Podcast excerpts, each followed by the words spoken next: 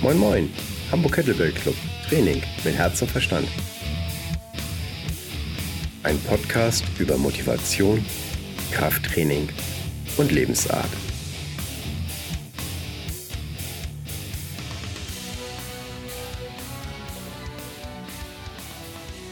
Moin Moin, hier ist Frank Delfenthal von Hamburg Kettlebell Club Podcast und heute begrüße ich Katja Graumann.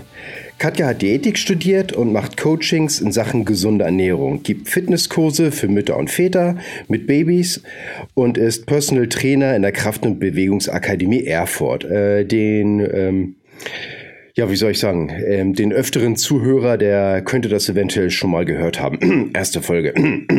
okay, äh, Katja erreicht man unter ähm, Ernährungsberatung-erfurt.de oder wenn ihr das Ä auf der Tastatur findet, ernährungsberater-erfurt.de. Äh, da könnt ihr auf jeden Fall sehr, sehr gute Tipps und Zusammenhänge in Sachen Ernährung nachgucken. Und fitforfam.de für die Eltern ähm, Baby- und Kindtraining. Des Weiteren ist eben halt Trainerin mit in der Kraba Erfurt oder zu erreichen unter kraber-erfurt.de und natürlich über Facebook. Moin Moin, Katja. Habe ich irgendwas vergessen? Nein, hast du nicht. Guten Morgen, Frank. ah, Hallo. super. Ich liebe das, wenn eine Recherche hinhaut. Ähm, ein, ein, ein Thema, was natürlich wichtig ist in deiner Berufsausbildung und wo du hoffentlich ein bisschen mehr äh, verlierst, ist eben halt Ernährung. Und ich habe da so ein geiles Zitat gefunden und ich dachte, das nehme ich mal einfach zum Einstieg. Und zwar kommt das äh, von dem Oldtime Strongman überhaupt, Joseph L. Greenstein, äh, der auch als The Mighty Atom bekannt war. Mit Gabel und Messer gräbst du dir dein eigenes Grab. Oh ja, das stimmt. Gutes Zitat. Ja, als ich das gef äh, gefunden habe, habe ich mich auch echt gefreut. Also, äh, was meinst du zu der Aussage? Ja, definitiv. Also das, was wir in uns hineinschaufeln, das ist letztendlich auch das, was ja den Körper dazu befähigt, entweder gesund lange zu leben, alt zu werden, äh, ja, oder eben doch durchaus früher ja, ins Grab zu gehen, obwohl man das vielleicht jetzt nicht unbedingt so ja, so krass ausdrücken müsste, aber wir wissen ja inzwischen, dass doch viele Krankheiten auch ernährungsbedingt sind.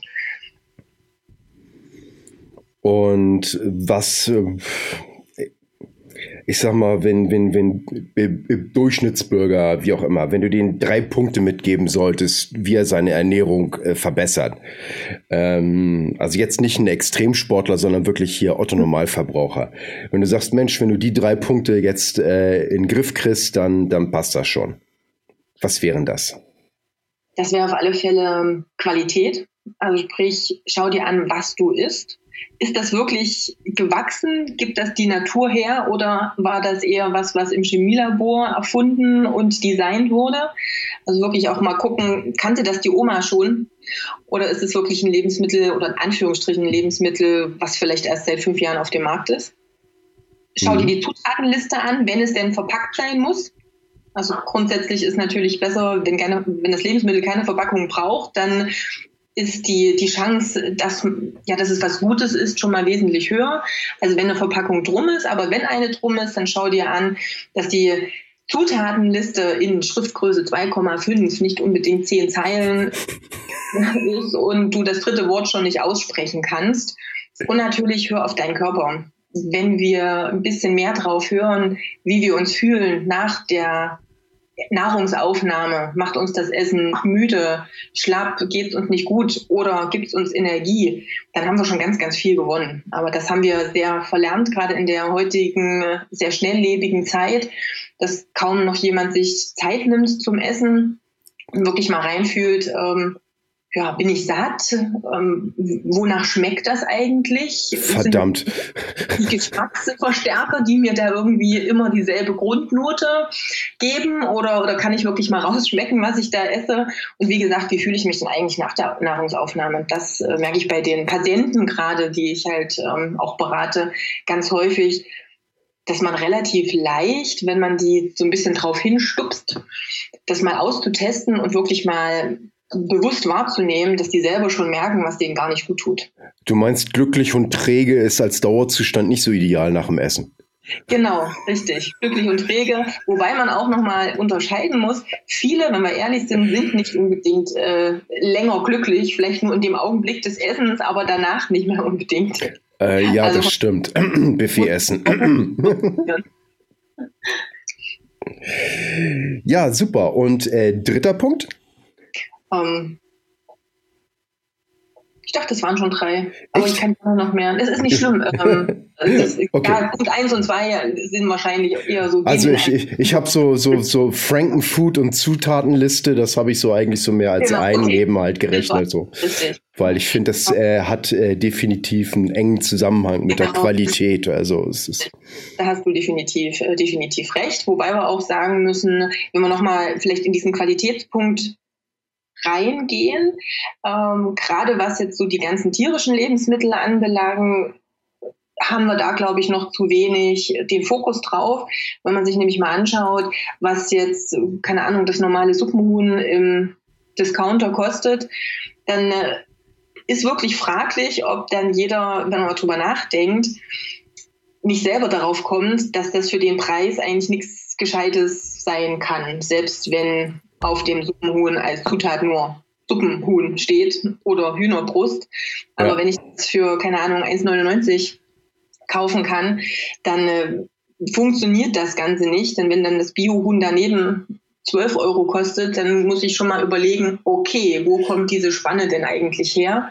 Und könnte, wenn könnte eventuell so einfach mal die Differenz sein äh, zwischen Huhn normal großziehen und wenn ja. ich jetzt ein Suppenhuhn für 1,50 äh, habe, dann muss ich überlegen, wie lange lebt so ein Suppenhuhn? Wie lange ist das? Sechs Monate? Acht Monate? Nein, um Gottes Willen, das sind, das sind, das sind ein paar Tage, wenige Wochen. Also das ist, das dauert nicht lang. Ne? Das, okay, das, das, dann, muss, dann muss man mal überlegen, wenn das jetzt wenige Wochen ist, äh, wie viel Nahrung brauche ich, um das Suppenhuhn zu ernähren und äh, das dann einfach mal umrechnen, äh, dass das dann irgendwie bei zwei Cent pro Tag dann irgendwie liegt und dann muss man mal überlegen, was für Nahrungsmittel man für zwei Cent pro Tag dann irgendwie ranholen kann.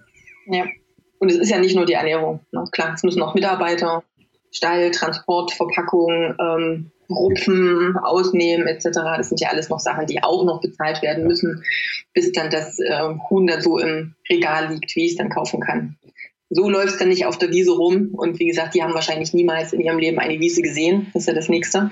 Ja. Also auch hier muss man wirklich nochmal genau schauen. Und ich hatte es vorhin schon so ein bisschen angedeutet, wenn das Katzenfutter sogar schon teurer ist in der 200 Gramm Schale, als dann äh, das Fleisch, was wir dann uns abends zubereiten fürs Abendessen oder fürs Mittagessen, dann müssen wir eigentlich spätestens hier schon mal nachdenken. Sollten wir eigentlich. Ja, stimmt. Äh, das, das, äh, das, äh, ja, das ist gut. Das ist sehr interessant. Aber das ist natürlich böse, ne? Also, ähm ja, es gibt so einen schönen Spruch, den finde ich doch immer wieder ähm, nett. Letztendlich ist der Kassenbon dein Stimmzettel für oder gegen Massentierhaltung, für oder gegen Medikamente im Essen.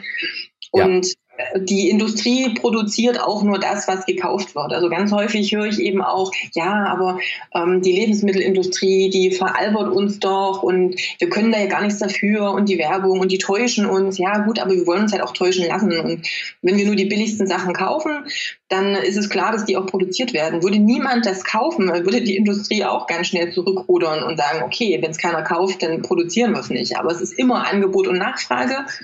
Und ähm, es gibt halt keinen von oben, der dann sagt, du, du, nein, wir produzieren nur ganz tolle Sachen.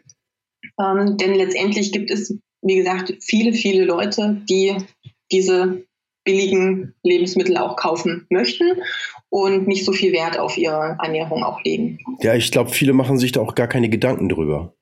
Ja, das ist, das ist einfach so, äh, das ist bequem, das ist schnell und das schmeckt mir gut. Ähm, ja, du kannst aber nicht auf zu, aufhören zu essen und du bist einfach sozusagen über die letzten fünf Jahre eine fette Sau geworden. Will natürlich auch keiner sich wirklich mit beschäftigen. Dann ist natürlich irgendwie immer die anderen schuld, oftmals. Also es gibt natürlich Ausnahmen, aber es ist erstaunlich, äh, wie, was solche Sachen angeht, wie die Leute dann die Verantwortung sozusagen bei anderen suchen und nicht bei sich selber. Das ist immer einfacher, egal ob bei Bewegung oder Ernährung. Bei Ernährung finde ich es halt noch ein bisschen krasser. Bei Bewegung sehe ich halt schon, Der ein oder andere ist zumindest gewillt, vielleicht zweimal in der Woche mal eine Stunde seiner Zeit abzuknapsen und was zu tun. Aber Ernährung heißt ja, ich muss mich jeden Tag damit beschäftigen, nicht nur zweimal die Woche. Und ich muss mich im optimalen Falle auch zu jeder Mahlzeit damit beschäftigen. Und das ist für viele einfach zu viel. Also die haben gar keine Lust, sich damit ja, wirklich ich, auseinanderzusetzen. Ich glaube, wenn man erstmal die Gewohnheiten so ein bisschen ausgeprägt hat oder so, dann ist das gar nicht so wild. Das ist ähm, fürs Frühstück, dann habe ich eben halt so ein paar Rezepte, die sind schneller, als wenn ich mir jetzt irgendwas anderes ähm, warm machen würde, sozusagen, irgendwo was aus der Packung reißen würde oder so. Natürlich ist es immer nur eine Gewohnheit, aber das ist eben gerade das ganz große Problem. Ich habe mir eine schlechte Ernährung angewöhnt und das Umgewöhnen ist einfach das, was aufwendig ist und was aus, raus aus dieser Komfortzone ist. Und ähm, viele haben einfach nicht die Geduld, das auch mal durchzuziehen. Nicht nur eine Woche, sondern es wirklich auch ein bisschen länger. Und ich sehe dann, ich höre dann ganz oft, ja, und das ist dann zu einseitig und ich habe nicht so viele Ideen. Wenn ich dann aber nachfrage, okay, ähm, wie viele verschiedene Frühstücke hast du denn eigentlich in deinem normalen Alltag? Dann beschränkt sich das meistens auf ein Standardessen in der Woche. Also das ist dann, keine Ahnung, das Brötchen mit Wurst oder Käse oder Konfitüre und am Wochenende vielleicht mal eine kleine Abwechslung, aber ansonsten ist es auch immer dasselbe.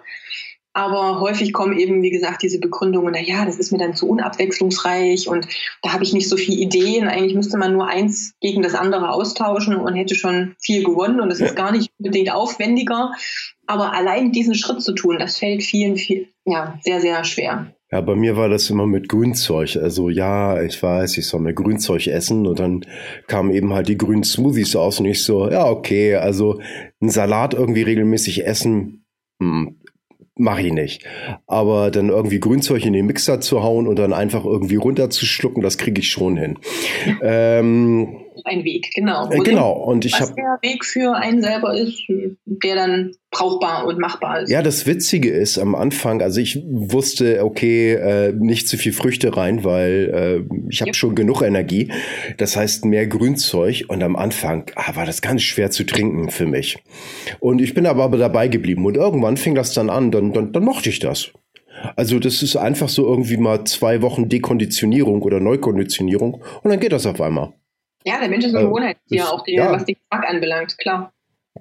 Und das ist eben halt ganz lustig. Also nur wenn man etwas sozusagen im Moment nicht mag, heißt es nicht, dass man es später nicht mag. Es ist genauso wie mit Ingwer und Chili. Ich hau mir da immer Ingwer und Chili rein, äh, weil ich das so schön belebend finde. Und am Anfang war das eben halt sehr, sehr scharf für mich.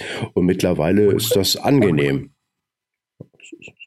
Ja, klar wir sind ja auch mit den Geschmacksvorlieben nicht auf die Welt gekommen. Es wurde uns ja auch anerzogen. Und das ist, viele denken immer, das, was ich jetzt mag oder nicht mag, das ist ein Stein gemeißelt, aber wenn wir in einem anderen, auf einem anderen Kontinent geboren worden wären, dann äh, hätten wir einen ganz anderen, ja, ganz andere Lebensmittel zur Verfügung und würden was ganz anderes essen. Keine Ahnung, würde der ein oder andere vielleicht Heuschrecken total toll finden. die schmecken cool. würden wir nie uns rangetrauen, weil es total eklig ist, aber einfach nur, weil wir es halt nicht gewöhnt sind. Also man kann den Geschmack sehr wohl auch umgewöhnen, klar, aber es ist eben wie alles, ich muss es erstmal anfangen und dann natürlich eben durchziehen. Obwohl ich muss sagen, die, die äh, frittierte Heuschrecken hatte ich mal in Thailand und äh, die haben echt gut geschmeckt. Naja, das also, ist halt das der, der Kopf, der sagt, wie kann man sowas essen? Aber gut, wir essen halt Schweine, wo andere sagen, um Gottes Willen, wie kann man? Die stehen halt lieber auf Hund, keine Ahnung. Das sind halt einfach Sachen, die im Kopf gemacht sind. Also was Viel. ist bei uns essbar und was ist nicht essbar, das ist einfach nur eine Kopfgeschichte. Und ich, äh, viel ist es ja auch in einer natürlichen Entwicklung drin. Also äh, krieg mal irgendwie ein kleines Kind dazu, irgendwie Tomaten zu essen. Also meistens ganz schwer. Das kommt erst später die Vorliebe, dass Tomaten lecker sind. Also ja, falls, falls du noch gute Tomaten kriegst. Gleich, man, äh, die probieren es gleich ganz am Anfang. Also gerade so innerhalb des ersten, zweiten Lebensjahres, also zwischen dem ersten und dem zweiten Lebensjahr sind sie eigentlich noch so, dass sie alles probieren wollen, was die Eltern auch essen. Ja. Und diese Abneigung gerade gegen Gemüse kommt eigentlich häufig ein bisschen später. So drittes, viertes Lebensjahr fängt das dann schon mehr an, dass viele dann bestimmte Sachen nicht mehr mögen. Was man aber auch wissen muss, was sogar evolutionär begründet ist. Also das sind ja so die Altersgruppen, wo dann die Kinder auch so flügge sind, dass die auch mal alleine so ein paar Meter von den Eltern weggehen. Und wenn wir uns mal überlegen, früher, keine Ahnung, im Dschungel, ähm, als Steinzeitmensch, wenn die Kleinen dann doch mal sich getraut haben, ein bisschen weiter weg zu gehen, dann durften die gar nicht alles, was da grün ist und was da irgendwo wächst, total toll finden und kosten wollen. Na, dann kann das durchaus sein, dass es auch mal was Giftiges gewesen wäre. Und deshalb ist diese Abneigung gerade gegen Gemüse in dem Alter eine ganz normale, evolutionäre oder evolutionär bedingte Geschichte. Und die muss man einfach überstehen. Also okay. anbinden, also anbieten und irgendwann ähm, ändert sich das natürlich auch. Und jeder kennt es, glaube ich, auch aus der eigenen Kindheit. Es gab ganz viele Sachen, die wir nicht so gerne hatten und die wir vielleicht jetzt total toll finden. Ja, oder wo man so Kompromisse eingegangen ist. So mit Spinat war das immer bei mir. Spinat, nein, es gibt Spiegeleier dazu. Okay. ja, genau. Kein Ei ohne Spinat. Geht auch. nicht. Oh, ich weiß, äh, äh, habe ich mich bei meiner Mama beschwert. Ich war ganz empört. Mama, das ist Erpressung. Und sie grinst mich an und sagt, ja, daraus besteht das halbe Leben. ja, genau. Ist ja so. Schönes also. Wortspiel. ähm, also, wir, wir sind jetzt gerade so auf der Ernährung so hängen geblieben, weil das eben halt so auch so ein Herzensthema für mich ist. Aber du machst natürlich auch viel mehr. Du bist Personal Trainerin, du bist in der Kraber mit. Ähm, erzähl mal ein bisschen mehr davon. Also, würde mich interessieren. Also grundsätzlich war das Thema Bewegung und Ernährung halt schon immer das, oder diese Kombination von beiden für mich immer schon ganz wichtig. Das heißt, auch als ich mich, äh, ja, als ich noch zur Schule gegangen bin, habe ich mich mit beiden Themen auseinandergesetzt. Ich habe, ähm, komme früher so ein bisschen, DDR-Zeiten war das ja noch mal eine andere Geschichte, so ein bisschen aus dem Leistungssport, war damals Schwimmer, habe das dann irgendwann mal getauscht gegen, also Pubertät ist ja immer so ein Ding, ne, wo man dann plötzlich keine Lust mehr hat, so zu funktionieren, wie alle anderen das möchten habe das dann auch getauscht gegen das erste, die erste Fitnessstudio-Mitgliedschaft. Da bin ich so ein bisschen in die Richtung reingekommen. Und Ernährung, wie gesagt, war dann immer das Thema. Deswegen habe ich das ähm, dann eben auch zu meiner Berufsausbildung gemacht und habe während der Zeit ähm, angefangen, meinen ersten, meinen ersten Schein im Fitnesstraining zu machen. Normale B-Lizenz damals war so der, der klassische Einstieg. Bin dann irgendwann in die Coop-Fitness-Geschichte, Kurse, alles, was man sich da vorstellen kann, habe mir alles mal angeschaut, habe in vielen Bereichen da gearbeitet, habe da sehr, sehr viel auch körperlich aktiv gemacht. Und irgendwann ging das auch mehr so in die Präventions-, in die Rehabilitationsschiene. Habe da ja mich immer wieder versucht, auch weiterzubilden und war dann natürlich auch ganz, ganz froh, als ich Sebastian damals kennengelernt habe und ähm, ja auch mehr in diese Kettlebell-Geschichte reinschnuppern durfte. Fand das auch total spannend und interessant und wie gesagt, war schon immer da sehr offen für Dinge, die gut funktionieren. Und das ist definitiv ein Training, was sehr, sehr gut funktioniert. Und ja, dadurch habe ich auch den Fokus mehr auf die Richtung gelegt. Ja, und wie du es ja vorhin schon gesagt hast, ähm, sind wir jetzt in dem Bereich beide eben auch in der Krabber tätig. Ich habe mich auch als mein Kind damals geboren wurde, 2009 eh schon ein bisschen mehr auch auf die Muttis fokussiert, weil ich gedacht habe, Mensch, jetzt habe ich ein Kind, jetzt hat man so ein bisschen die, oder ist in der Bredouille, ich möchte gern trainieren, ich möchte Sport machen, aber wohin mit dem Kind? Nicht jeder hat die Möglichkeit, Oma, Opa um die Ecke zu haben, um mal das Kind einfach mal eine Stunde abgeben zu können. So ging mir es eben auch. Ja. Fremdbetreuung ist auch immer so ein Thema. Ist nochmal mit extra Kosten verbunden. Du musst jemanden suchen, dem du da auch vertraust. Habe also gedacht, okay, auch blöd. Also nehme ich mein Kind einfach zum Sport mit. Bei mir ging das. Ich habe meine Kurse selbst gemacht, also konnte ich selber mein, mein Kind auch mitnehmen. Die Teilnehmer hat selten gestört. Die fanden das immer ganz äh, lustig. Kinder findet sowieso eigentlich fast jeder nett und ähm, knuffig und so. Von daher war das nie ein Problem. Aber daraus ist letztendlich dann auch die Idee entstanden, direkt für Muttis Sport anzubieten, wo sie ihr Kind eben mitnehmen können. Ja, ich finde das gut. Also allein schon, weil es auch äh, was ist, was man dann eben halt auch mal ähm, zusammen machen kann. Weil ich glaube, mit Babys und so weiter, dann habt ihr so ähm, Kurse, wo die Babys mit einbezogen werden, ne? Genau, richtig. Ne? Also inzwischen habe ich hier ein ganz äh, gutes Netzwerk, viele Kollegen, die mit mir zusammenarbeiten. Diese Fit for Fem-Geschichte ist eigentlich wirklich ein Zusammenschluss von drei Trainern jetzt inzwischen, wo wir aber unter uns auch noch Trainer haben.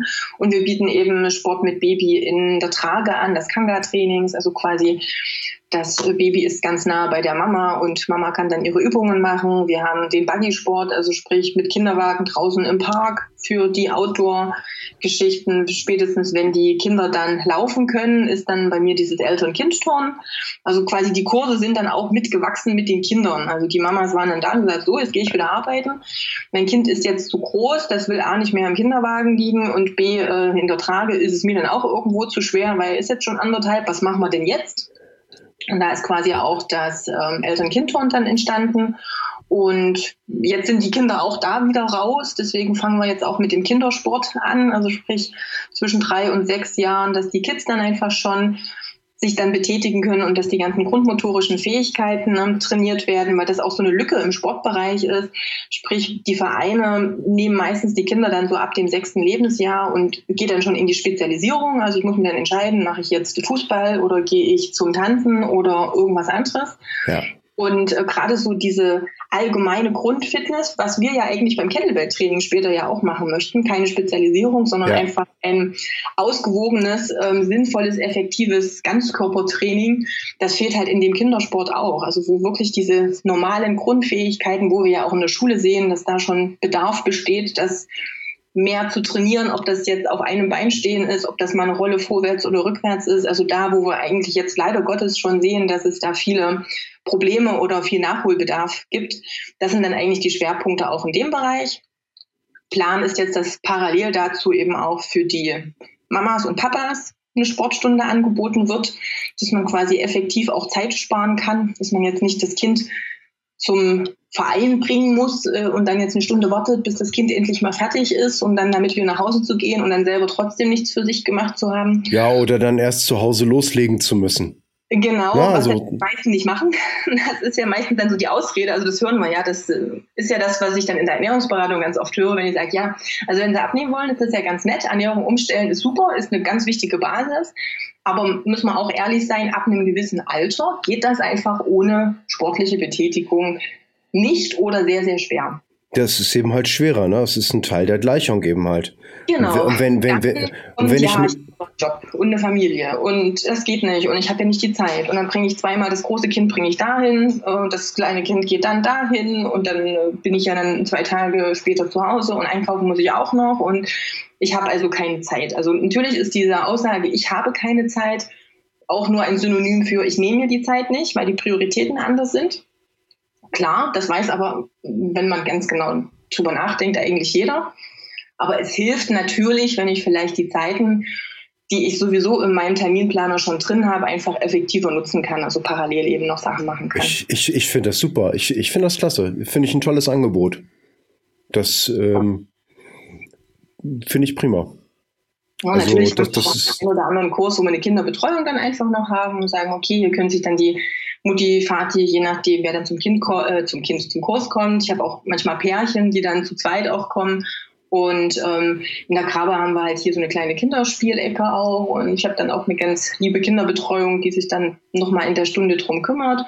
Und Mama und Papa können sich dann voll auf sich konzentrieren, wirklich auch mal vielleicht ein bisschen intensiver noch trainieren, als es vielleicht sonst machen würden, auch wenn das Kind immer irgendwo mit dabei ist, weil man den Fokus natürlich mehr auf sich hat. Und das Kind wird dann halt parallel betreut. Also die Möglichkeiten gibt es dann eben auch. Klasse, das ist cool. Ähm, trainierst ja Männer und Frauen. Siehst du irgendwo, ähm, ist, ist, ist ein Unterschied zwischen dem Training von Männern und Frauen? Ähm, okay, ist das mehr Gibt es einen Unterschied und wenn, ist das mehr Körpertyp bedingt oder ist das mehr, dass Männer und Frauen meistens auch verschiedene Ziele haben?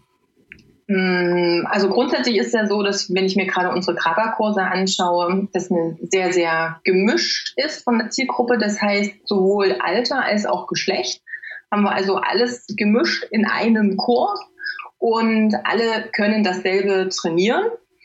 Klar sind manchmal die Ziele ein bisschen anders wobei man bei vielen Sachen äh, eine sehr große Schnittmenge auch hat. Also wenn man sich dann anschaut, welche Übungen wir dann auch einsetzen für das eine oder für das andere Ziel, dann ist doch die Schnittmenge der Übungen, weil wir natürlich auch erstmal an der Basis arbeiten müssen, sowieso ähm, doch sehr, sehr groß. Von daher würde ich da sagen, es gibt kaum einen Unterschied. Das, was ich dann häufig sehe, ist dann tendenziell, aber es ist auch nicht über, also nicht auf alle bezogen, aber tendenziell eher so, dass Frauen natürlich ein bisschen Angst haben vor Gewichten. Das kommt aber, ich glaube, das hat jeder schon mal mitbekommen, der mit Frauen zusammen trainiert oder vielleicht auch in diesem Krafttrainingsbereich arbeitet, dass viele dann erstmal denken, oh Gott, da steht jetzt eine Kettlebell mit 20 Kilo, die kriege ich nicht hoch. Und dann wundern sie sich, weil sie plötzlich dann 40 Kilo heben und es eigentlich gar kein Problem ist. Ja. Aber so diese Angst vor diesen Gewichten ist natürlich äh, groß, weil ja, man kennt halt klassisch so, ich sage jetzt mal die Bauchbeine-Po-Kurse ohne Gewicht oder wo man hier so ein Terraband oder irgendwas benutzt wird, was ja auch mal ganz nett ist, aber wo halt der Effekt und der Erfolg häufig auf sich warten lassen.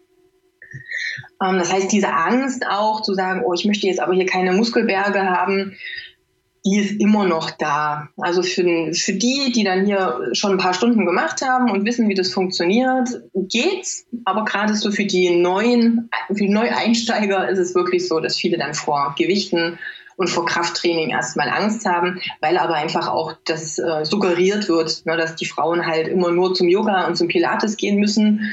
Oder wer, wer suggeriert das eigentlich? Ich meine, ich kenne das auch, ähm, aber wer suggeriert das eigentlich? Naja, das sind ja letztendlich so diese, die, die Fitnessentwicklung, wenn wir uns die letzten 20 Jahre anschauen, die ging ja immer in diese Richtung. Gerade diese ganzen Gruppenfitnesskurse, und wie gesagt, ich habe es ja nun damals auch alles gemacht. Ich wusste es nicht besser.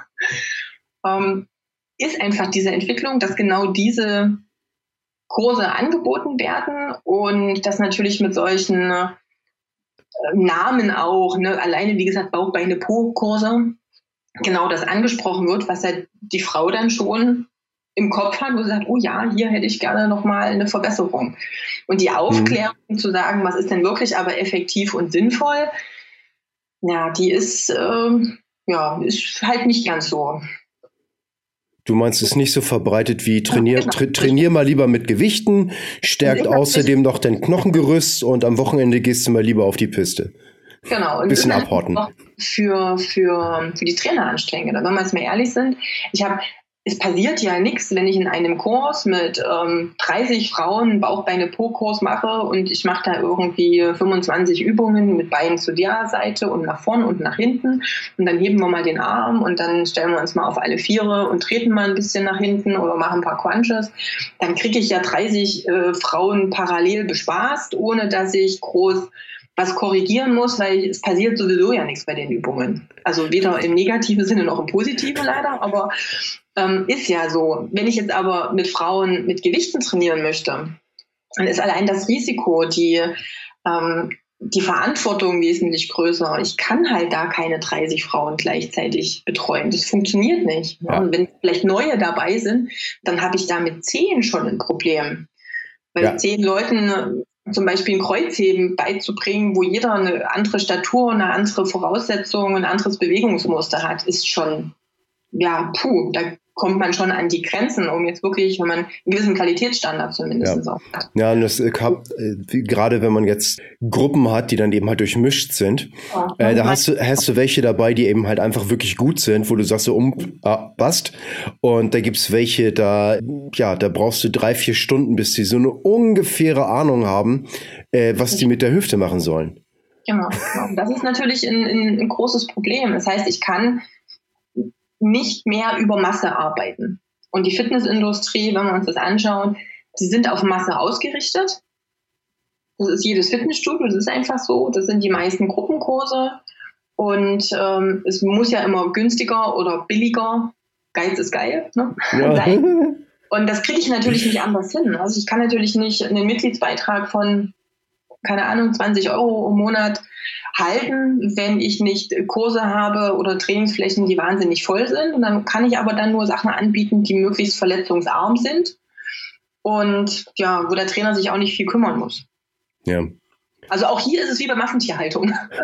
Das ist nicht, nicht äh, unbedingt ein anderes äh, Ding. Ne? Qualität bei Lebensmitteln ist ungefähr so wie Qualität bei den Übungsausführungen und beim Training.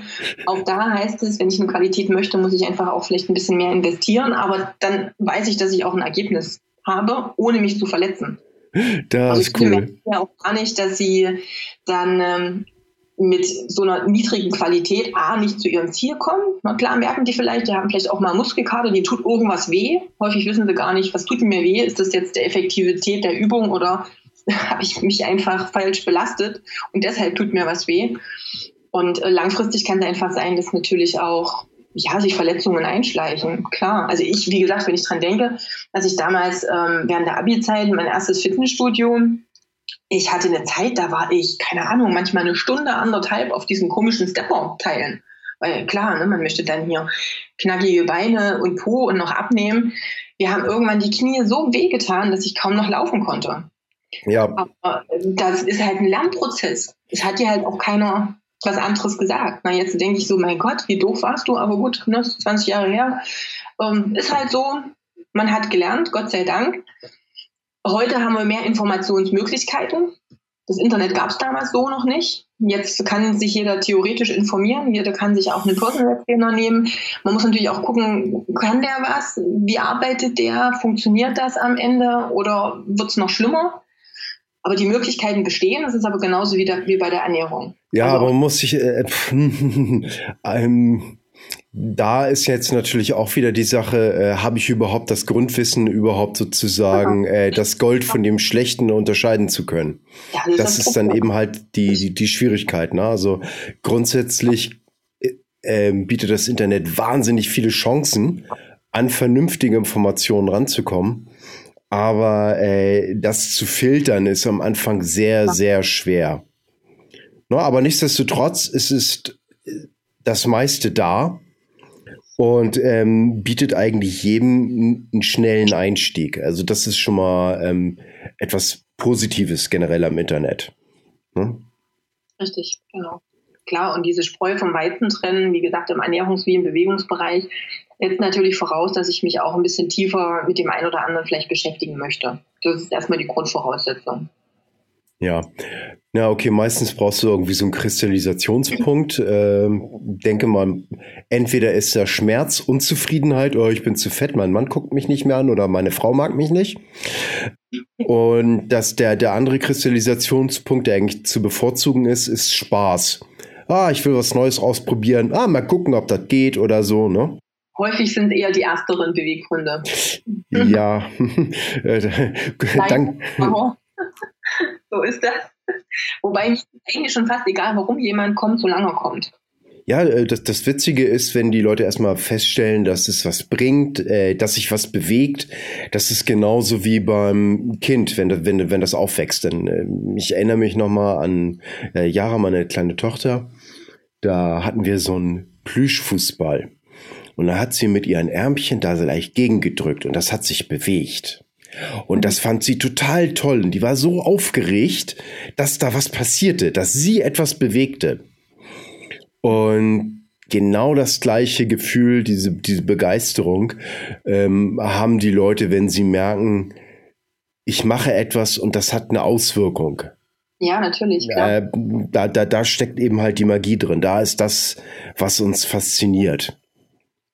Aber genau das ist eben auch dieses Ding, wo ich merke, dass viele ja gerade gar nicht drauf achten. Also es ist genau wie beim, beim Essen und wie geht es mir danach?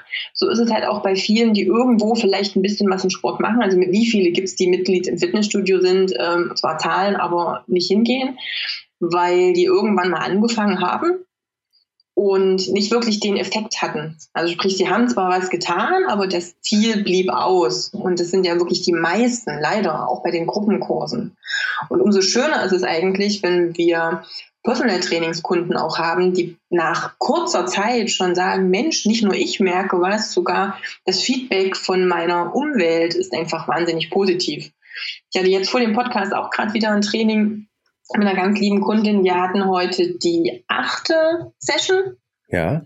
Und das ist schon jetzt nicht so viel, ne? aber achtmal Training und schon nach dem fünften Mal kam sie und hat gemeint, Mensch, ich merke, dass meine Haltung sich verbessert, ich kann das ein oder andere im Alltag mit einbauen, also gerade so was Schulter und Nacken anbelangt, ähm, hat sie Verbesserung.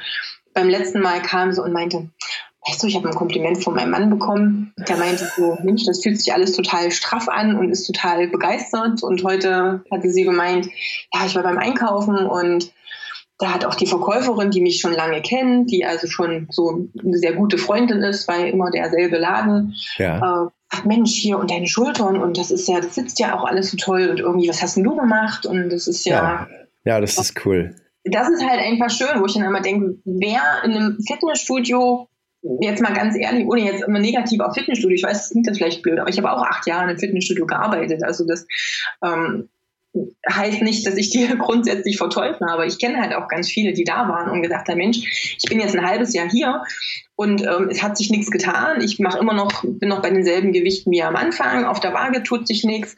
Irgendwie habe ich jetzt das Gefühl, ein halbes Jahr nichts gemacht zu haben. Beziehungsweise ich habe was gemacht, aber das Ergebnis ist nicht da. Also kann ich ja genauso weitermachen wie vorher. Ja, das ist ungefähr das genau das gleiche wie zur Weihnachtszeit. Zur Weihnachtszeit spendet mal wann was für den guten Zweck und ah, ich habe was für mein Gewissen getan und alles ist in Ordnung, weil mir geht's gut, anderen Leuten geht's nicht so gut, also mache ich einmal im Jahr was. So ein bisschen und ich glaube, dass diese Fitnesskurse ohne ja, so sage ich mal Effektivitätskontrolle ja. genau den gleichen Charakter haben. Genau, aber es ist halt schade, dass dann viele denken, naja, ich habe es ja auch mit Sport probiert, hat auch nichts gebracht. Ja, vielleicht mal den Sport wechseln, ne?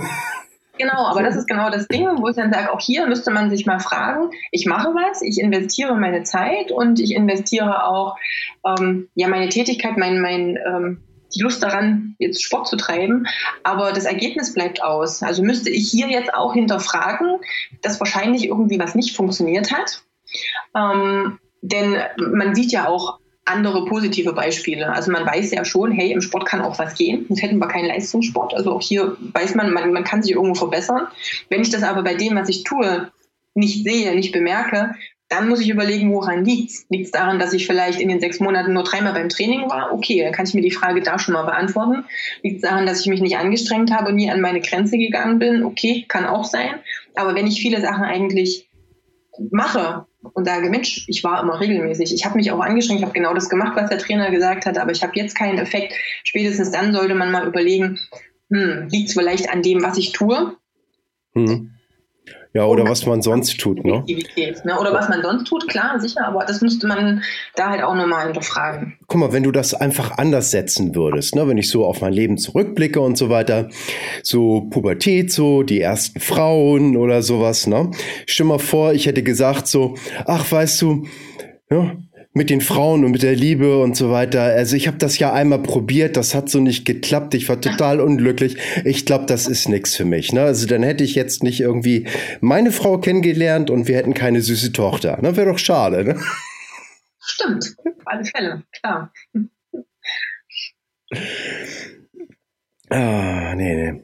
Vielleicht ein bisschen komischer Vergleich, aber sollte eben halt vielleicht auch zeigen, dass ähm, es gibt nicht jeder Sport ist für jeden was.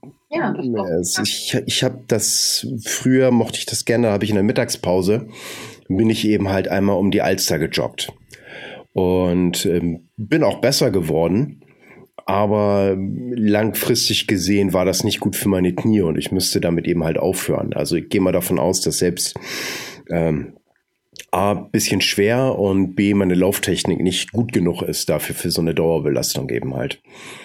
Und nicht.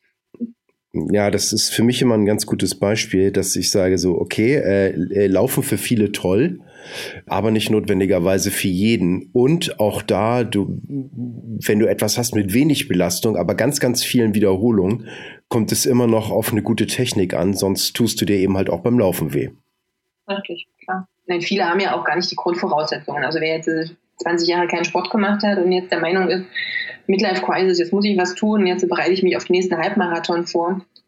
Um, ähm, und äh, der Körper ist aber noch gar nicht so weit, weil die Mobilität fehlt, weil ähm, ja muskulär ich überhaupt nicht weiß, wo ich was wie ansteuern muss, weil ich halt die Technik nicht kann und dann einfach mal drauf loslaufe, dann habe ich halt relativ frühzeitig auch irgendwo Verschleiß, Probleme, Schmerzen, ob das jetzt in den Füßen, Sprunggelenken, Knien, Hüfte ist, das ist halt natürlich immer unterschiedlich, aber es ist halt wirklich so, dass viele einfach meinen, ja, laufen kann ja jeder. Ich fange jetzt da einfach mal an. Aber es ist auch ein Sport, wo ich mich natürlich darauf vorbereiten muss, wenn ich vorher nichts gemacht habe lange. Ja, es kommt eben halt auch ganz, ganz stark auf die Distanz an. Und ich kenne das sonst beim Aikido mit der Fallschule.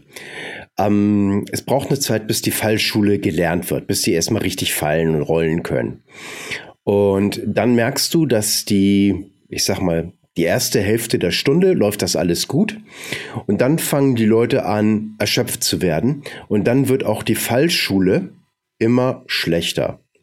So, das heißt, zum Schluss musst du dann eben halt achten, dass du gewisse Leute aus dem Training rausziehst, damit die sich nicht mit etwas verletzen, was sie an sich können. Und so ist es da auch mit dem Laufen. Wenn, wenn du noch nicht fit genug bist, dann ist zum Schluss der Laufstrecke die Konzentration auf die richtige Bewegung nicht gut genug und du hast immer nur noch dieses Ziel vor Augen und merkst gar nicht, zu was du dir dieses Ziel erkaufst. Ja, richtig. Ja, und beim, beim, beim Kettlebell ist genau das Gleiche. Und deswegen ähm, erinnere ich die Leute auch eben halt dran, lieber abstellen und mach eine saubere Technik und trainiere dann lieber früher wieder. Ja, also, das oder? ist halt grundsätzlich auch so ein, so, ein, so ein Problem, was ich halt bei den ähm, auch bei Gruppenkursen oder bei vielen anderen Trainings, äh, die es da jetzt so, so gibt, sehe, dass viele auch nur das Gefühl haben, was getan zu haben, wenn sie total erschöpft sind. Also dass quasi die Qualität und die Effektivität des Trainings daran bemessen werden, wie KO ich danach bin. Und ähm, letztendlich gibt es da auch wieder so einen guten Spruch, so nach dem Motto, äh, ja, fertig machen kann jeder Trainer den Kunden mhm. besser machen, steht dann auf dem anderen Blatt. Ja. Und das ist eben auch was, was ich äh, so sehe. Es sprießt hier und da und überall ähm, sprießen Trainer und, und äh, neue Kurse aus dem, aus dem Boden, wieder neuer Hype, neuer Fitnesstrend etc. Aber ganz häufig ist eben am Ende steht nur der Kunde ist K.O., ne, der hat das Gefühl, oh, ich bin, keine Ahnung, hochroter Kopf, ich habe geschwitzt, ich kann kaum noch mehr, mein Puls war hoch, muss effektiv gewesen sein. Ja, andere Erfahrung hast du ja auch nicht. Ja. Weil ich habe ja auch ganz, ganz lange gebraucht, um zu erkennen, dass ähm, das besser läuft, wenn ich äh, teilweise weniger trainiere. Ja. Und meinem Körper einfach ein bisschen mehr Zeit gebe zu regenerieren. Also entweder, äh, dass ich jetzt, sage ich mal, ja manchmal auch nur zweimal die Woche trainiere, dafür aber auch echt sehr, sehr hart und den Rest der Woche eben halt Erholung habe, je nachdem, auf was ich gerade spezifischen trainiere. Oder dass ich sage, ich gehe gar nicht so stark an meine Reserven ran und trainiere dafür fünf, sechs Mal die Woche. Man muss halt natürlich immer vorsichtig sein mit dem, ich trainiere halt nur zweimal die Woche, aber dafür sehr hart.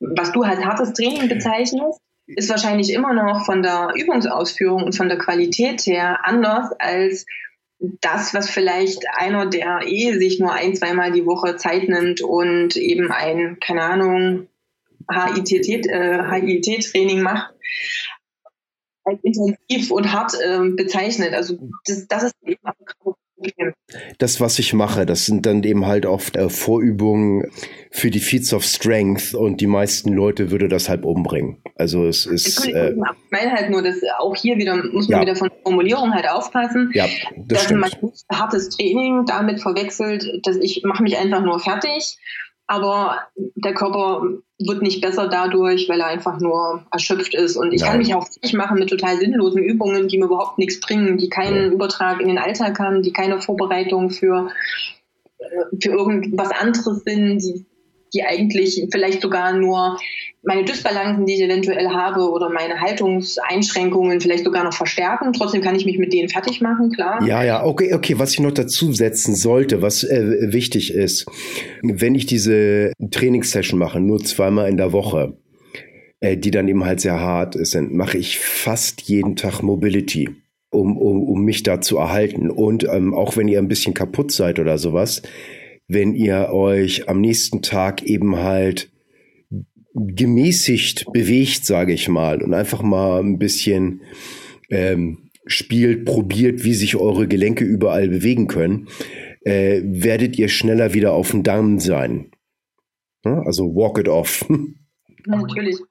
Aber alleine da würden ja, sag mal, viele würden profitieren, wenn sie so eine Mobility-Geschichte fünf Minuten, zehn Minuten jeden Tag machen würden, die würden da schon besser werden in allen möglichen Sachen, ohne dass sie groß noch zusätzlich trainieren. Irgendwann ist dann natürlich so dieses, ähm, diese Verbesserung ähm, stagniert dann logischerweise mal, ne, wenn man ein gewisses Level hat.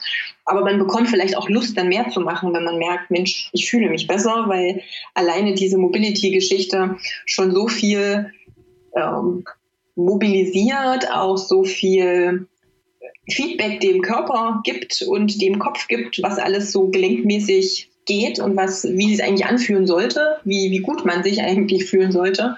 Ja. Und dann sagt, Mensch, also jetzt, jetzt habe ich aber wirklich vielleicht Lust, doch mal einen Schritt weiter zu gehen. Ja, das stimmt. Aber das machen halt schon die wenigsten. Das ist immer sehr schade. Und diese fünf Minuten müsste man sich wirklich jeden Tag nehmen. Ob das auf Arbeit am Schreibtisch ist, wo ich doch schon viele Sachen machen kann. Oder halt eben morgens oder abends, je nachdem, wo es halt dann irgendwo mit reinpasst. Ja, man darf es nicht vergessen, man fühlt sich eben halt auch besser, ne? Ja, aber das also, muss man erst mal probieren, klar. Auch da ist es so, man muss da vielleicht mal ein, zwei Wochen durchziehen, um jo. ein bisschen diese, diese Gewohnheit reinzubekommen und diese, ja, das ist so wie das tägliche Zähneputzen. Also das vergleiche ich halt auch bei meinen, ähm, bei meinen Kursteilnehmern und auch wenn ich die Ernährungsberatung oder irgendwas mache, ist das halt immer so das beste Beispiel, wo ich sage, Mensch, ich gehe einfach mal davon aus, dass diejenigen, die dann auch bei mir sind, sich nicht jeden Morgen über aufs Neue mit, mit Widerwillen und mit, ähm, keine Ahnung, so eine halbe Stunde drüber nachdenken, dass sie jetzt drei Minuten lang Zähne putzen müssen. Oh Gott, sowas, ich könnte in drei Minuten was ganz anderes machen. Wir machen das einfach. Das ist so normal für uns geworden, aber das, das ging nicht von heute auf morgen. Also mein Kind ist jetzt sieben. Und trotzdem muss ich manchmal noch daneben stehen und sagen, ordentlich Zähne putzen und, oh, und das nervt den total. Und ich meine, da arbeiten wir jetzt ja nun quasi schon seit über sechs Jahren dran. Und trotzdem ist das noch nicht so in Fleisch und Blut übergegangen. Und wir erwarten von uns dann immer, dass das innerhalb von zwei Tagen funktionieren muss. Ansonsten ist es nichts für uns. Ich weiß nicht, von wem ich das gehört habe. Es ging darum, in irgendeinem Podcast war das aus Amerika. Und zwar ging es darum, eben halt neue Gewohnheiten zu etablieren und es auch wirklich ernsthaft zu versuchen. Und man sollte man dann eben halt mindestens drei Wochen, vier Monate sagen, okay, ich mache jetzt, äh, äh, nehmen wir Mobility, fünf Minuten am Morgen Mobility und streicht das dann eben halt ab. Und ja. man macht sich mit sich selber einen Vertrag, äh, dass wenn man das nicht macht, dann irgendwie, keine Ahnung, ähm, 50 Euro einem politischen Zweck spendet, den man absolut hasst. Ja, wo du, wo du, wo, wo du, wo, wo, wo du wirklich sagst, so, ich schieß mir lieber ins Knie und hack mir die Hand ab, bevor ich das mache. Ähm, und, und, das ist äh, ziemlich interessant, so. Immer wenn man dann überlegt, so, ah, eigentlich habe ich nicht so, oh, verdammt, ne. und Randa. So. Ja, aber da muss man schon sehr äh, straight mit sich dann sein und die Verabredung auch einhalten. Ähm, ja. Aber man kann auch jemanden drüber gucken lassen. Also wenn der Partner dann immer schaut und sagt, nee, nee, nee, nee, denk dran, du musst das noch, sonst ähm, hilft das vielleicht noch mal ein bisschen mehr. Du meinst sozusagen, wenn du das jetzt nicht täglich machst, dann denk dran, du musst jetzt den nächsten Monat den Müll rausbringen, ne? Nein, keine Ahnung, irgendwas. Ja, das ist, ist, ist natürlich auch mal eine interessante Haus, Household Challenge oder sowas. Ne? Muss ja irgendwie einen amerikanischen Begriff haben.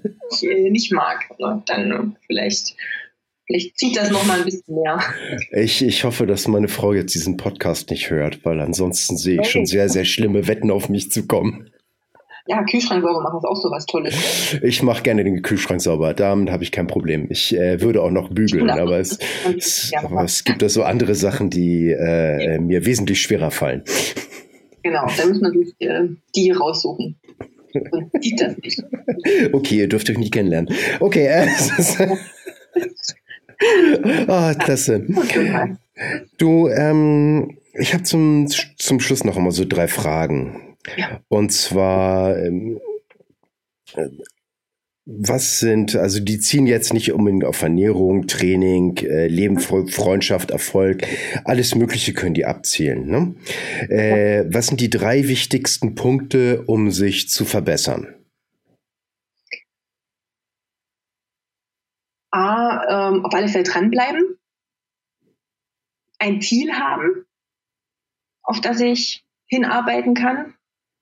Und für mich ist es so, dass ich sage, im optimalen Falle vielleicht noch jemand, der einen auch mal motiviert, wenn man naja, nicht ganz so gut drauf ist ähm, oder auch einfach nochmal so, ein, so einen Blick von außen hat und die einfach Tipps und Hinweise geben kann. Egal, okay. ob das ähm, Sport oder Beruf oder sonst irgendwas ist. Also so die dritte Meinung ist immer, oder noch eine andere Meinung ist immer eine ganz gute Geschichte. Und Sorry, ich muss so lachen. Ich habe an, an einen alten Kumpel zurückerinnert, äh, äh, mit dem ich früher äh, trainiert habe bei mir in der Bude. Und ich, ich sitze auf dem Sofa und ich habe keine Lust und er ist nun angekommen und wollte dann eben halt trainieren mit mir und ich hatte so keine Bock und er kommt zu mir hin, grinst mich an, stupst mir in den Bauch rein und sagt, na du fette Sau. Das äh, kann durchaus Motivation sein. Das würde ich jetzt vielleicht bei deiner Ehefrau halt nicht unbedingt empfehlen oder allen Männern empfehlen, diesen Ausspruch nicht gegenüber ihrer Freundin oder Frau äh, zu tun. Das Aber, lesen wir dann in der, Blut, äh, in der Bildzeitung mit blutiger Tat am. also dann eher positiv motivieren. Schatzi, du möchtest doch, dass dein Hintern noch knackiger wird. ja, okay, ja, probieren wir. Okay, einen hast du noch. Waren schon drei. Dranbleiben, äh, ins Ziel haben und jemanden, der einem dabei hilft. Du zählst nicht richtig. Echt? Oh, ja. verdammt. Ich dachte, ich ja. könnte jetzt noch mal einen weiteren ja. Punkt rauslocken. Dir fällt bestimmt nichts ein, oder? Kommt drauf an. Lass mal die anderen Fragen hören. Du hast gesagt, das ist nicht die einzige. Okay, okay, okay. Das stimmt schon. Ähm, was machst du, um dich zu motivieren, wenn du mal keinen Bock auf Training hast oder mal nicht so einen Tag, wo das nicht so läuft irgendwie? Wie schaffst du dich dann da trotzdem zu motivieren? Das ist ziemlich, ähm, das ist tricky. Also, hm, nicht so gar. Also es kommt immer darauf an, wie, wie gar kein Bock, gar kein Bock ist. Also wenn es wirklich so ganz, ganz, ganz, ganz, ganz, ganz schlimm ist, ähm, dann passiert das echt auch, dass ich dann sage, oh nee, heute nicht. ähm, das kann durchaus sein. Manchmal hilft es, wenn ich äh, mein Leid klage, auch bei Sebastian, und er mich nochmal so ein bisschen in den Hintern tritt. Das ist dann wieder so die dritte Person, die dann es schafft, irgendwie dich doch dazu zu zwingen, in Anführungsstrichen, auf eine positive Art und Weise. Ja. Halt wirklich so mit was Kleinem anfangen, ein bisschen Bewegung und wenn es draußen eine Runde laufen ist und wenn man dann merkt, so, okay, irgendwie geht es mir motivationell schon besser, denn häufig habe ich nicht den, die Lust, wenn ich halt wirklich den ganzen Tag gesessen habe und gerade ganz viel Computerzeug und Kopf voll und dann hat man nicht so richtig den Drang, aber da hilft manchmal schon einfach die normale Bewegung, um da ein bisschen reinzufinden. Und äh, also erstmal was, was Kleinem anfangen und dann äh, geht es auch häufig, dass dann doch noch was geht. Wenn es vielleicht nicht das ist, was man auf dem Plan hatte, aber zumindest ein Teil. So erstmal System so ein bisschen auf Temperatur bringen und dann mal gucken noch mal, was geht, ne? Genau. Cool. Hast, ähm, wie sieht das so aus mit äh, Trainingssongs? Gibt es da irgendwo so einen Song, wo du sagst, wenn ich den höre, geht's richtig los? Nee, ich glaube, da habe ich nicht einen Song. Also so grundsätzlich sind das ähm, viele Songs, das geht eher dann so ein bisschen um die Musikrichtung. Da bin ich auch so heilfroh, dass Sebastian und ich denselben Musikgeschmack haben. Das war, glaube ich, das, was ich als Also klassische Sonette. genau, richtig. Kommt die Klassik. Nein, das geht dann schon ein bisschen härter zu, Gott sei Dank. Und mit ganz viel Gitarre, Stromgitarre im optimalen Falle und viel Schlagzeug. Und äh, ja, ich glaube, das war so das erste wirklich, nee, das erste wirklich positiv, wollte ich jetzt gerade sagen. Gottes Willen, nein. Ähm, du kannst du ruhig, der Sebastian hört das bestimmt nicht. Ja, eben. Das Erste, was mir aufgefallen ist, als ich in das Training äh, gekommen bin von Sebastian, dass die Musik einfach nur äh, toll ist. Bevor ich ihn also näher kannte oder wo ich noch nicht, nicht mehr als seinen Namen kannte. Cool. Ich hoffe, ich habe ihn einigermaßen die Kurve gekriegt. Äh, ich ich, ich, ich würde ich würd sagen ja. Ich würde sagen ja. Sag einfach mal ja. Dass ich eine Punkte bekomme. Äh, selbstverständlich. Ich kann sehr gut ja sagen. Ich bin verheiratet. Okay, das darf meine Frau auch nicht hören. Ja, die, die, die weiß, dass ich so eine Sprüche bringe. Ne? Ähm, wie sagt Gut. meine Mama das immer? Äh, äh, nur der Mann ist wirklich unterdrückt, der das noch nicht mal zugibt. Okay, gut, das ist auch noch. Ja, also wenn man, wenn, wenn man das so als Maßstab hat, dann ist das alles viel entspannter. Sag mal, wie können dich die Leute erreichen? Facebook, Website, ähm, nenn das bitte nochmal. Genau, also Website hattest du vorhin ja schon mal gesagt. Ja, sag's nochmal. Ernährungsberater-erfurt.de. Da haben wir sogar endlich mal ein Ä drin, ähm, was wir aber schon, wie gesagt, vorhin schon mal festgestellt haben, nicht jeder, nicht jede Tastatur äh, hat das. Also so die amerikanischen Varianten, da sieht es manchmal ein bisschen doof aus. Oder einfach mit AE die Ernährungsberatung-erfurt.de. Aber wenn man Katja Kraumann und Erfurt eingibt und googelt, findet man eigentlich auch gleich zu der Seite.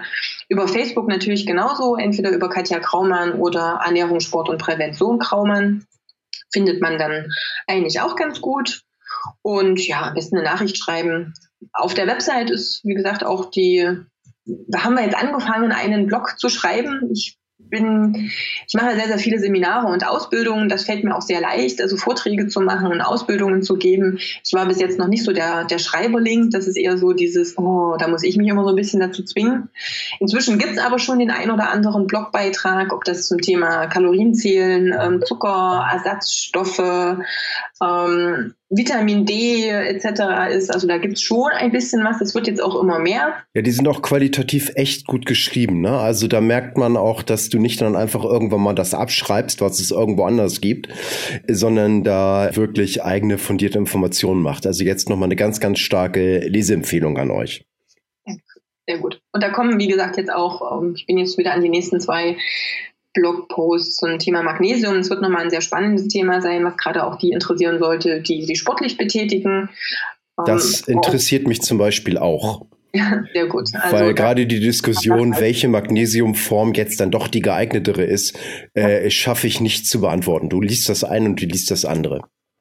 Genau, richtig. Also das äh, ist jetzt so das nächste, was kommt. Cool. Das, ganz, das, korreliert ganz gut mit dem nächsten Post von Sebastian, der sich mit dem Thema Schlaf und Regeneration auch nochmal auseinandergesetzt hat. Deswegen ähm, sind dann die Verknüpfungen auch ganz, äh, ganz gut. Und du, mein, du meinst, fünf Bier und hinlegen ist nicht so? Nein, leider nicht. Ach, verdammte Axt. Genau. Da sind wir vorhin gar nicht drauf eingegangen, auch wenn wir jetzt hier schon durch sind. Was ich jetzt auch eben in letzter Zeit wieder mehr äh, gemerkt habe, ist, dass äh, Leute schon inzwischen auf dem Schirm haben, dass Bewegung wichtig ist und dass Ernährung wichtig ist. Aber solche extrem wichtigen Eckpfeiler wie guter Schlaf und Regeneration, dem wird immer noch viel zu wenig Bedeutung auch beigemessen. Und ich glaube, da haben wir auch viel Nachholbedarf. Ja, das stimmt. Das das, aber wie auch. gesagt, das ist jetzt auch nochmal so eins der nächsten Themen. Von daher. Ja, cool. Ein, ein Newsletter eintragen. Und wie gesagt, zugespammt werdet ihr nicht, dazu schreibe ich noch zu wenig. aber zumindest kriegt man dann sofort mit, wenn was äh, Neues kommt. Und von daher gerne teilen. Ja, liken. also äh, kann, kann ich, kann ich nochmal bestätigen, die Informationen lohnen sich und das kann man ruhig mal machen, sich da eintragen. Also das ist schon wirklich gut. Katja, irgendwelche famous last words, bevor wir das hier beenden? Puh, gute Frage. Ähm, ich stehe jetzt doof da, wenn ich sage, oh, nö. ich glaube, wir haben schon ganz, ganz viel gesagt und ähm, ich denke einfach dieses an der Basis anfangen. Also das merke ich halt auch manchmal, dass viele sich in so kleinen Details verlieren, aber die Basis nicht passt. Ja. So wirklich mal drauf hören, was sagt mein Körper, was sagt mein gesunder Menschenverstand, egal ob das beim Training oder bei der Ernährung ist. Ähm, und dann einfach mal eine gewisse, eine gewisse Grundlage für sich schaffen, für sich und seine Gesundheit und ein möglichst langes und gesundes Leben ohne sich selbst eben mit Messer und Gabel das Grab zu schaufeln, wie wir es ja ganz am Anfang schon. Boah, super. Nochmal der Bogen zurück zum Anfang. Hervorragend. Äh, klasse. Ich glaube, mit dir mache ich gerne nochmal einen Podcast. Katja, vielen, ja, vielen herzlichen Dank. Tschüss. Gut, tschüss. Vielen Dank fürs Zuhören. Hat dir die Show gefallen, dann unterstütze uns bitte mit einer guten Bewertung. Hast du Wünsche oder Ideen für den Podcast? schreibe mir unter podcast at hamburg-kettlebell-club.de. Da wir mindestens einen Podcast pro Woche bringen, mach es dir doch einfacher und abonniere uns jetzt auf iTunes, Soundcloud oder in den anderen Directories, auf denen wir gelistet sind. Hat dir der Podcast was gebracht? Klasse! Dann kannst du ja guten Gewissens die Werbetrommel für uns rühren und ein paar Mal auf den Share-Button drücken. Zum Abschluss. Beweg jeden Tag deinen Körper, deinen Geist und dein Herz. Mach jeden Tag zu was Besonderem. Nicht immer stellt sich der Erfolg sofort ein, dann notiere dir einfach einen Punkt in der besten App, die es gibt. Dein Gehirn. Was du heute noch nicht schaffst, ist Teil deines Trainings für den Erfolg von morgen. Große Leistungen sind nicht das Produkt eines Zufalls, sondern Jahre konstanter harter Arbeit. Insofern, pack's an, dein Frank.